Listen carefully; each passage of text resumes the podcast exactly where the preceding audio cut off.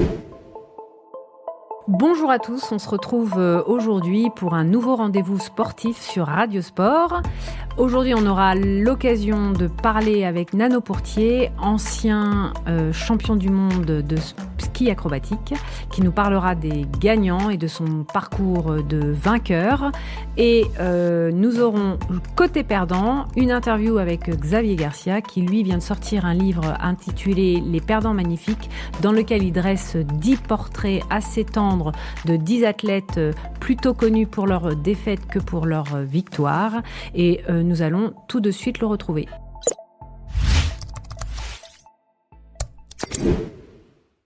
Bonjour Xavier Garcia. Bonjour.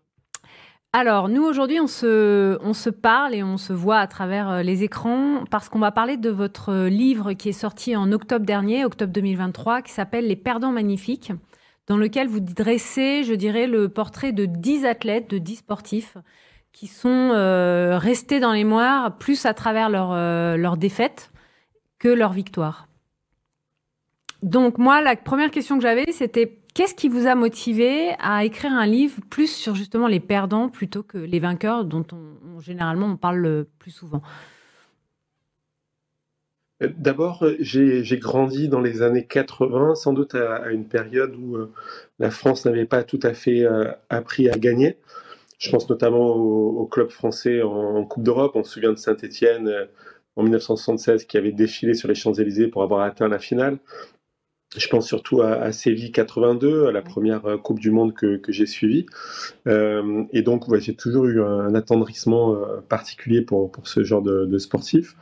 et puis aussi, ce qui m'intéressait, c'était l'impact sur les vies euh, que pouvait avoir la défaite. On sait euh, ce qu'apporte la victoire, hein. elle apporte des sponsors, elle apporte euh, la richesse, elle apporte la gloire, elle apporte bien souvent aussi la garantie d'un après-carrière.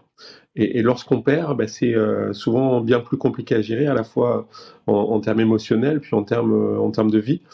Et, donc, ces destinées un peu contrariées m'ont passionné et elle donne euh, souvent des, destins un, peu fous. Alors, soit ils ont été contrariés pour le meilleur. Je pense à Raymond Poulidor qui a euh, totalement capitalisé sur, euh, sur ses défaites. Je pense à Jean Van de Velde aussi. Et puis parfois, ces défaites ont pu complètement ruiner des vies. Je pense en particulier à, celle de Shirley Babachov, qui a été privée de, de ses sept médailles d'or les sept médailles d'or qu'elle aurait dû avoir comme Mark Spitz en 1976. Puis finalement, elle a eu que six médailles d'argent. Euh, et, in fine, euh, bah, sa vie a, totalement été bouleversée simplement parce que ses adversaires se dopaient. Donc voilà, toutes ces choses m'intéressaient beaucoup, à la fois comment les défaites peuvent être déflagratrices et peuvent aussi faire ressortir le meilleur de, certains champions. Et comment, euh, parce que bon, des, des, vainqueurs, il y en a énormément, mais des perdants aussi, comment vous avez sélectionné ces dix profils-là et pourquoi? Ben, Justement, par rapport à, leur destinée, leur personnalité, trouve que chacun d'entre eux a, eu euh, une destinée extraordinaire. Et puis surtout, euh, c'est illustré dans la défaite. Euh, bien, sûr, il y a beaucoup plus de perdants que, de gagnants, mais ils se sont illustrés dans la défaite de façon assez épique, bien souvent. Je peux penser à, Thomas Ernst, mm. qui a perdu deux combats majuscules, les, les, deux combats qui auraient dû changer son destin de façon euh, totalement épique. Je pense à Thibaut Pinot qui, à chaque fois qu'il perdait, euh, euh bouleversait le, cœur de la France. Euh, Raymond Poulidor, c'était pareil. Je pense aussi à, à Luis Ocaña qui a, perdu un Tour de France qu'il avait semble-t-il, conquis face à Eddy Merckx, le plus grand cycliste de l'histoire, en tombant là, où, même où, son père avait franchi la frontière dans la misère absolue 20 ans plus tôt. Donc voilà, ce sont ces, ces destinées-là qui m'ont particulièrement intéressé parce que voilà, ses destinées étaient très particulières et, assez épiques. Alors justement, il y a, moi, il y en a un qui m'a frappé parce que vous décrivez, enfin, les portraits que vous dressez sont assez tendres en fait. Finalement, c'est, euh, j'ai trouvé que le, le les portraits sont vraiment euh, très attendrissants et, j'ai le souvenir par exemple de Vieto dont vous parlez euh, parce qu'en fait quand on, se rend compte aussi que la, défaite n'est pas toujours euh, uniquement du ressort du sportif. Et, elle peut être parfois liée à des événements extérieurs. Ça peut être effectivement des orages. Ça peut être là dans le cas de Vieto c'est malheureusement on se souviendra de, du moment où il, cède sa roue avant à, son à son collègue est-ce que vous pensez que c'est d'autant plus difficile à, accepter euh, lorsque, euh, en fin de compte, euh, vous n'y êtes pour rien, quoi? Ben, oui, oui, absolument. Mais c'est aussi ben, ces aléas du sport où on peut avoir son destin brisé, non pas par soi-même, par un orage. Vieto, bien, bien sûr, il y a cet épisode de la roue, mais il y a surtout eu la, Deuxième Guerre mondiale. En fait, René Vieto, quand la, guerre mondiale, la Deuxième Guerre mondiale a éclaté, il avait 25 ans. Et, quand le tour a recommencé en 1947, il il avait 33. On peut penser que c'est exactement les meilleures années de, sportif. Donc on peut penser qu'il aurait pu euh, rompre cette malédiction qu'il a eue sur le Tour de France euh, pendant la, Deuxième Guerre mondiale si elle n'avait pas eu lieu. Euh, et puis aussi, René Vietto, il avait aussi une personnalité qui correspondait bien à, la défaite, à la malédiction. Il avait un tempérament extrêmement mélancolique, éruptif, et c'est aussi ça qui m'a intéressé, c'est de savoir si euh, réellement c'est la malchance euh, qui a privé René Vietto de la victoire dans le Tour de France. On peut le penser. on peut aussi penser qu'il avait une personnalité très autodestructrice et que comme Polydor, il aurait toujours trouvé un moyen euh, de perdre alors qu'il avait le tour entre les mains. Je rappelle qu'à deux reprises, il a mené de bout en bout le Tour de France en 1939, juste avant la guerre, et en 1947, juste après, et puis qui s'est effondré à deux jours de l'arrivée. Et à chaque fois, euh, un, jour, sur les, deux événements, il a dit je me suis suicidé. Donc je crois qu'il y avait aussi cette personnalité qui est très très mélancolique, euh, qui, fait qu'on s'attache euh, énormément à René Vietto. je m'y suis attaché aussi parce que René Vietto, il, est de ma région. Son fils que j'ai rencontré habite à, quelques centaines de mètres de, chez moi. et donc voilà, comment cette gloire locale a mérité sans doute beaucoup mieux que euh, la, carrière qu'il a eue. Euh, et en fait, il n'a jamais rattrapé euh, finalement le, champion qu'il était, pour paraphraser Philippe Brunel. Après, je, moi, en lisant votre livre, j'ai pensé aussi à Niki Loda, le, champion, enfin, oui, champion de, de Formule 1. Et, en particulier à, l'année 1976, où effectivement il est victime d'un grave accident euh, lors du, du, Grand Prix d'Allemagne. Et en fait, il va revenir sur Monza où il va être quatrième et non pas euh, dans la pole position, enfin dans les dans les trois premiers dans, sur le podium, mais il reste euh, finalement le vainqueur presque de, de, de, ce Grand Prix puisque on se souvient davantage de sa quatrième place que de, de des, trois premiers finalement. Ou au même titre qu'au Japon, il va abandonner, enfin donc toujours en 76, il abandonne au deuxième tour et finalement cet abandon probablement lié aussi euh, aux conditions climatiques qui étaient exécrables au Japon à ce moment-là et qui doivent lui rappeler euh, bah, l'accident qu'il a eu pour les mêmes raisons euh, en Allemagne, mais fait qu'il abandonne. Donc l'idée, c'est de se dire aussi que peut-être l'échec ou en tout cas la défaite peut être, c'est faire preuve de beaucoup de résilience et d'une certaine forme de dignité et, et parfois de devoir accepter de plutôt renoncer que de continuer. Oui, euh, c'est très intéressant parce que j'ai pensé justement à, à, Niki Loda. Si, si je ne l'ai pas traité, c'est que dans, dans, mon esprit, j'arrivais pas à me détacher de Niki Loda qui, qui bat Alain Prost pour un, demi-point euh, en, 1984. Et là aussi, c'était dû à des conditions climatiques puisque Prost, qui devait gagner le Grand Prix de Monaco, euh, il l'a gagné, n'a empoché que, que la moitié des points parce que la course n'était pas allée à son terme à cause de l'orage. Donc voilà, il y a, aussi des clins d'œil du destin comme ça euh, parfois. Mais effectivement, en 1976, euh, Niki Loda est, vainqueur moral. Oui. Et puis il y a, un côté chevaleresque, effectivement, d'abord dans son retour extrêmement courageux, alors qu'il était euh, brûlé sur la, majeure partie du corps, et quelques semaines après, il reprend la Formule 1. Et puis effectivement, ce dernier Grand Prix où, voyant les conditions climatiques extrêmement dangereuses, il choisit de ne pas participer et de finalement gâcher ses, propres chances. Et le championnat. Et, donc, oui, on peut en faire un vainqueur moral. Et, d'ailleurs, on, peut penser aussi euh, à, par Nicolas un, un, destin beaucoup moins tragique, mais celui de Sterling Moss qui euh, euh, avait fait repêcher son concurrent pour le titre mondial alors qu'il était disqualifié et que ça lui aurait donné le titre. Il est allé voir les commissaires de course pour le faire repêcher. Il a perdu le championnat du monde pour un demi-point comme Alain Prost en 1984. Voilà, et là aussi, il y a, le côté chevaleresque de la victoire. Et, mais malheureusement, bah, j'ai dû faire des choix, et ces choix, euh, vous, vous l'avez un peu rappelé, euh, c'était celui de, de, la tendresse. Il y a des sportifs qui ont évoqué euh, beaucoup plus de, de, tendresse que d'autres. Mais peut-être pour un top 2, effectivement, Niki Oui, c'est ça, ça, ça, allait être une des questions que j'allais vous demander si c'était en, en, prévision. Mais par exemple, vous parlez de, effectivement, un acte chevaleresque, mais quand on, on prend Thomas Hearn, à un moment donné, vous dites que finalement, bon, il perd, il perd ses deux, face à, ses deux combats face à Léonard et Hagler, mais finalement, plusieurs années après, il est toujours dans ce besoin de vouloir une revanche qu'il n'aura jamais. Donc finalement, il, y a une forme d'amertume aussi qui se, enfin probablement, qui, doit euh, rester. Euh, est-ce que vous, en, parce que j'ai lu que vous aviez pu avoir des contacts avec certains euh, membres des, de, donc ça peut être la femme, je crois que c'était la femme de Cagnac que vous avez eu en ligne ou de, oui. voilà, le fils de, de Vieto. Donc je suis allé voir chez elle à Pau. Voilà, donc j'imagine qu'il y a, oui, il y a ce côté chevaleresque, on accepte la défaite dans la dignité, mais en même temps, il y a une forme d'amertume et parfois on a quand même envie de reprendre euh, sa revanche. Donc c'est le cas de Herne. Mais qu'est-ce qui, selon vous, permet à tous ces sportifs, à un moment donné, de, de faire fi de tout ça et de continuer, quoi, et de se dire, euh, Poulidor, par exemple, c'est quand même assez exceptionnel de se dire que systématiquement, euh, il, revient et, et, et il a cette cette hargne, cette euh, volonté euh, qui est assez, euh, assez je, pense que ça dépend des personnalités, en, fait.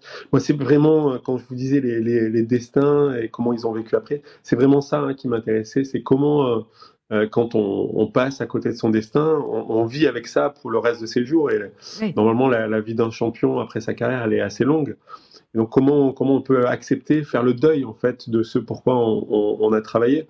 Euh, et, en fait, ben, ça dépend des personnalités. Ernst, euh, je crois qu'aujourd'hui, s'il avait la possibilité de, encore d'avoir une revanche contre Léonard, d'ailleurs à 50 ans passés, il écrivait encore à, Ernst et à Hagler pour euh, leur demander officiellement une revanche. Et, les deux autres étaient totalement désorientés par, par cette demande. Euh, et, d'autres à côté, je crois Shirley Babachov aussi, elle, encore réclame ses médailles qu'on lui a volées. Hein, c'est sûr. Que, que, les Allemandes de l'Est qui étaient euh, dopées lui ont volé. Et que ça a été reconnu. donc elle, n'a pas réussi à vivre avec ça. Non pas pour la gloire, non pas pour l'argent, mais simplement ce pourquoi elle a travaillé, parce que elle est devenue factrice dans la bagnole Los Angeles sur les Babachov. Elle dit qu'elle y a été très heureuse mais que euh, par contre, euh, elle, a, elle, a, travaillé pour, pour ses médailles et elle veut juste les médailles, rien d'autre. Euh, et puis d'autres ont réussi à vivre. Je crois que Poulidor, ça, a plus été, ça a été plus difficile à, avaler pour ses supporters que pour lui-même, simplement parce que Poulidor était d'un milieu très pauvre. Et, et, le cyclisme lui a, perdu, lui a permis une ascension sociale qui n'aurait jamais pu rêver sinon. Et, euh, je crois qu'un de ses problèmes, justement, c'était de se satisfaire de son sort, mmh. d'être heureux, euh, déjà d'être coureur cycliste professionnel, de gagner sa vie avec. Et il avait sans doute pas cette obsession de la victoire que pouvaient avoir euh, ses rivaux Jacques Anquetil ou Eddie Merckx. Donc il a vécu finalement non seulement assez facilement avec, mais en plus il a compris qu'il pouvait capitaliser sur la défaite et que s'il avait gagné le Tour de France, plus personne n'aurait jamais parlé de lui. Et il le, disait souvent en un clin d'œil, mais il le pensait vraiment.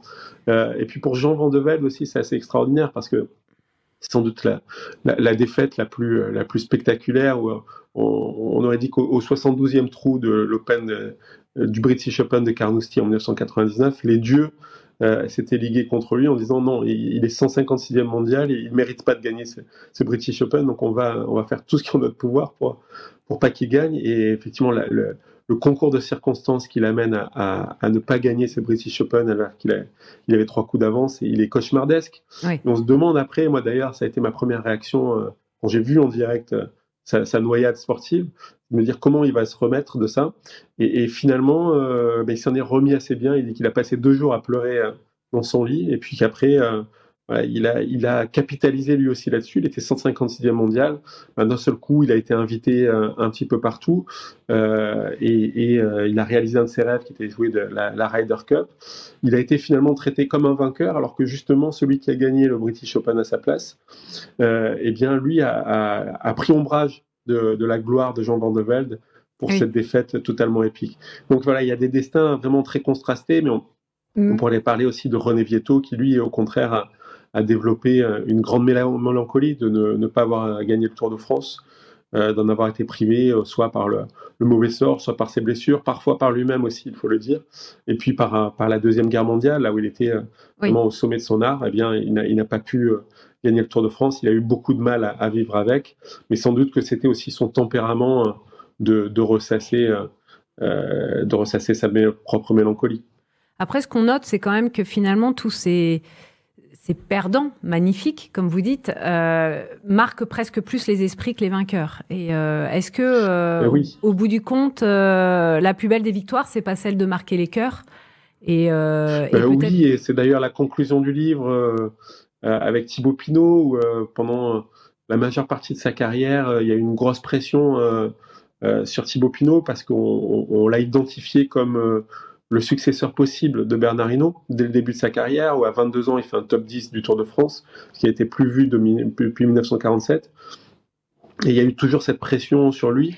Et puis finalement, dans les dernières années de sa carrière, quand on a accepté que finalement il ne gagnerait pas le Tour, ben c'est là que finalement, euh, eh bien, Thibaut Pinot s'est révélé à lui-même.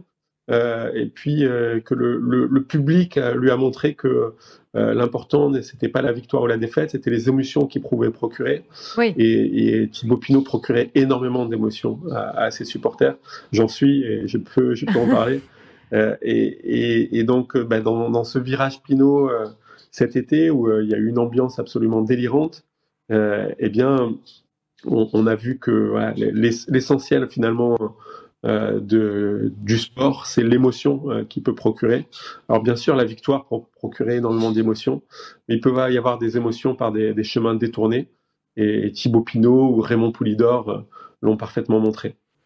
Ok, bah écoutez, je vous remercie. Je rappelle à nos auditeurs, euh, ce, je les invite à lire ce livre qui est vraiment euh, un hommage euh, véritable à dix, dix profils et dix athlètes exceptionnels. C'est un livre qui est extrêmement bien documenté, qui est encore une fois très tendre, qui se lit assez facilement. Et pour les, les amoureux du sport en général, je les invite à, à le lire. Et je vous remercie infiniment, Xavier.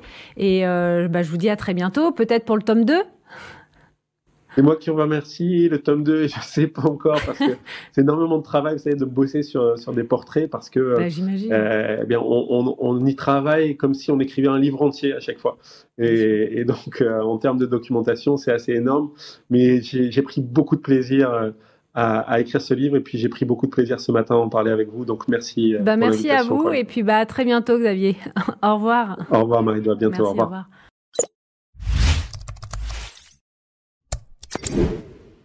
Bonjour euh, Nano Pourtier. Bonjour Mardo. Alors rapidement, est-ce que alors c'est difficile quand on est une légende euh, sportive et puis euh, de l'entraînement et du management d'équipe de, de, de, parler rapidement de son parcours, mais est-ce que rapidement vous pouvez vous présenter en quelques mots?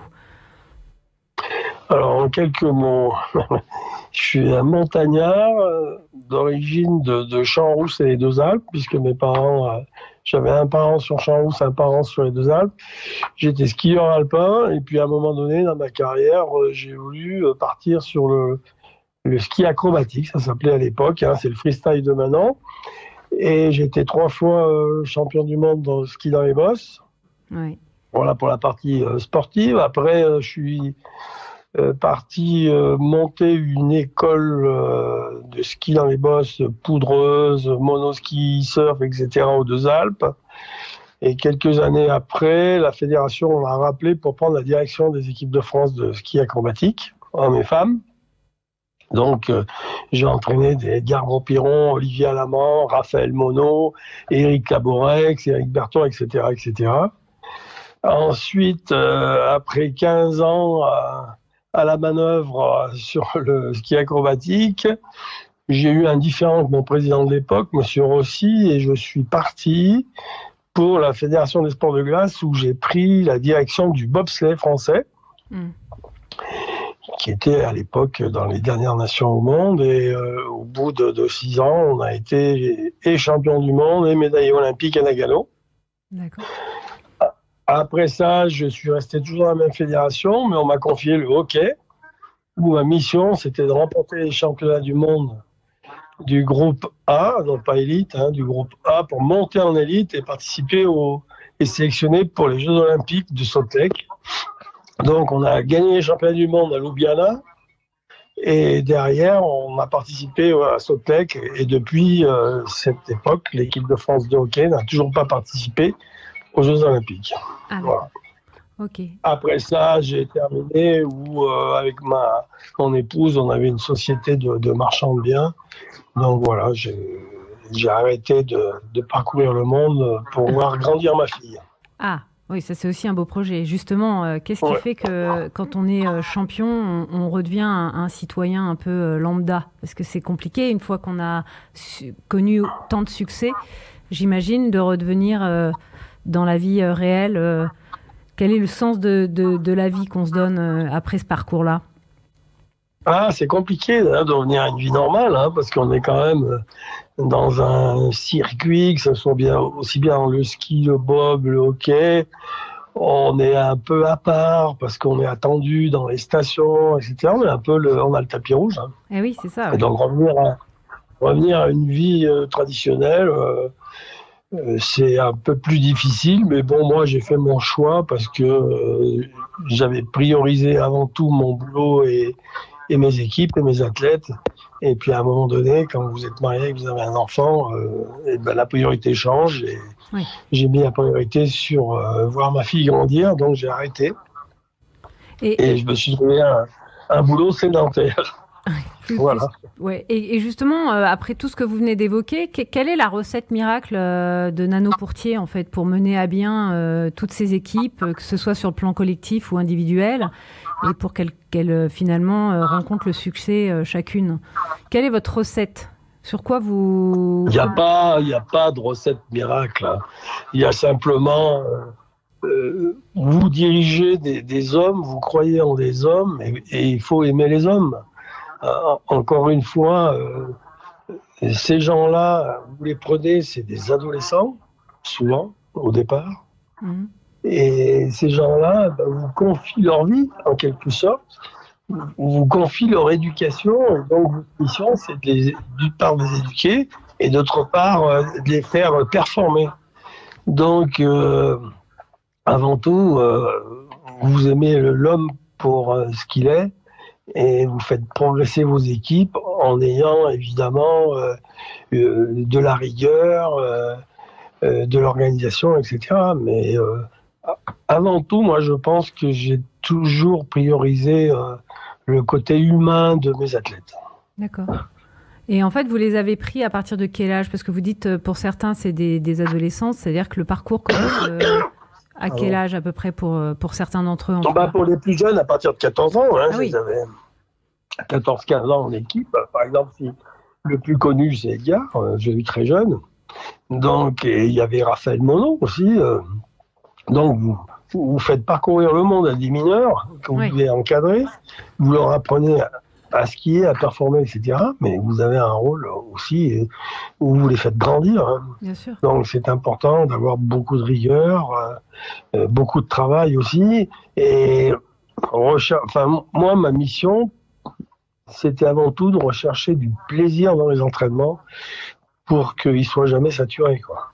Oui, il faut concilier euh, le fun et, euh, la, complexité du travail. Et, par rapport aux, sportifs que vous avez coachés, euh, ils ont toujours tout gagné Ils ont ou il y, a eu des perdants parmi ceux que vous, enfin, je veux dire que ce soit. Non, non, il y a, y, y a de la place pour tout le monde, hein. mais pour qu'il y ait un premier, il y a forcément un deuxième, un troisième, etc. Donc, donc à un moment donné, quand vous avez l'équipe nationale, vous arrivez à, avoir 15 à 20 types, hommes et femmes, et vous savez qu'il y, a des gens, quand vous les amenez au sommet de leur forme, au sommet de leurs compétences, n'arriveront jamais à dépasser la quatrième place. Vous savez qu'il y a un truc qui s'installe et, ben, après vous faites votre sélection par rapport à tout ça. Parce que quand vous avez que quatre places et, huit personnes qui sont capables de rentrer dans ces quatre places, ça devient compliqué en termes de sélection. Donc il faut faire les bons choix au bon moment. Et, ensuite, bah, il, faut il faut jauger, non, non pas juger, hein, mais jauger la performance de chacun euh, tous les jours. Hmm. Et, au même titre que sur les perdants, on va parler du mental. Euh, vous, euh, justement, au niveau du, du, coaching ou de l'entraînement, euh, la part du mental, elle a, elle a un rôle important ou euh, j'imagine parce que vous parlez de, de, de l'entraînement qui est, qui est, rigoureux, euh, il y a une discipline à avoir, mais au niveau du mental, comment vous, vous faites pour gérer les justement les certains qui vont perdre, d'autres qui vont gagner, l'euphorie qui est pas la même, le, et, et, dans, et pendant l'entraînement, comment vous gérez au niveau mental les sportifs? Ben déjà, pour, euh, pour, pour, gagner, il faut euh, avoir des défaites. Hein. je pense que où on se construit, c'est avant tout dans la défaite. Mhm. C'est à un moment donné, tu perds. Ben après, il faut savoir pourquoi tu as perdu. Donc ça, on en discute beaucoup avec euh, les athlètes. des fautes qui sont commises, de manière à ne pas les refaire. Et ensuite, ensuite, ce qui est important avec avec les gars, c'est de leur dire que c'est toujours euh, intéressant de finir, par exemple, troisième ou quatrième, parce que ça permet derrière d'analyser et de, comprendre pourquoi la performance n'a pas été beaucoup plus importante que ça.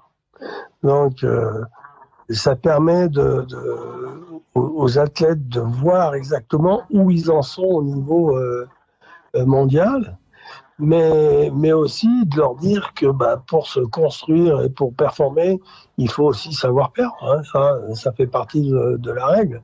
ça, c'est un des premiers conseils à donner, c'est apprendre à, perdre. Oui, c'est parce que à perdre, ça fait rebondir. Hein, mmh. Puisqu'on se dit, bon, bah, la prochaine fois, je vais pas commettre cette faute-là, par exemple. Hein. Mmh. Je, là, je fais simple, mais. L'échec est formateur. Donc, voilà, exactement. On hmm. apprend toujours de ces, échecs. Hein. Et, j'imagine qu'entraîner des équipes et, enfin, alors en fait c'est tout le temps des équipes, mais soit en jeu collectif, soit en jeu individuel. Donc c'est pas tout à fait le même, euh, le même entraînement, j'imagine. Oui, alors ce qui est intéressant justement, c'est que dans le ski, c'est vraiment un sport individuel, mais on s'entraîne collectivement. Oui, c'est ça. Et, et, dans le dans le bob, c'est euh, un pilote avec son équipage qui travaille. Donc vous avez, par exemple, dans Bob le pilote, et puis derrière, vous avez un équipage de trois types. Ces trois types doivent être interchangeables avec trois autres si jamais il y en a un qui se blesse. Donc, encore une fois, il doit y avoir une performance individuelle importante, mais aussi une grosse performance collective, puisque c'est ensemble qu'ils descendent les quatre. Hmm. Vous voyez? Mhm. Et les skieurs, quand ils s'entraînent tout seuls, ça n'a pas la même performance que s'ils s'entraînent à plusieurs, parce qu'ils n'ont pas de point de comparaison quand ils sont tout seuls. Et après, par exemple, le hockey, ben, le hockey, c'est un sport collectif. Hein. Vous avez cinq mecs à la fois sur la glace. Donc euh, là, euh, et six avec le, gardien, bien évidemment. Donc là, vous avez des lignes, des, lignes de défenseurs, des lignes d'attaquants. Et ben, il faut faire les, les bons, les bons mélanges pour que ça fonctionne le mieux possible, en sachant que euh, vous en avez toujours qui est un peu plus faible que, que les autres, donc il faut le placer au bon endroit pour pas que ça pénalise euh, l'équipe. En fait, il, il, faut jouer avec les profils de chacun. Et aujourd'hui, vous avez des projets, vous êtes euh, toujours en, en, en, train de coacher des équipes. vous en êtes Eh ben oui, parce que j'ai été rappelé par ah. Steel, Timber Sport. Je ne sais pas si vous connaissez le bûcheronnage sportif. Mm-hmm. Et donc euh, là, on a un projet, donc j'ai repris les équipes là au printemps. On a un projet pour les, de préparer une équipe de France de Timber Sport pour les championnats du monde qui ont lieu à Toulouse le 4 novembre prochain, en 2024. Ah d'accord. Bah donc rendez-vous euh, le 4 novembre prochain pour, euh, pour pouvoir évoquer ça avec vous alors. La victoire de votre équipe Bah, la victoire, ça va être plus compliqué là, mais disons qu'on aimerait bien se rapprocher du podium parce qu'aujourd'hui, on, est à peu près entre la 7e et 12e place mondiale. 7e en, équipe et un peu plus loin en individuel. Mais euh, le sport est en plein développement et il y a des, bons sujets, comme on dit. Il y a des bons sujets et les Français, je pense qu'ils peuvent vraiment progresser là.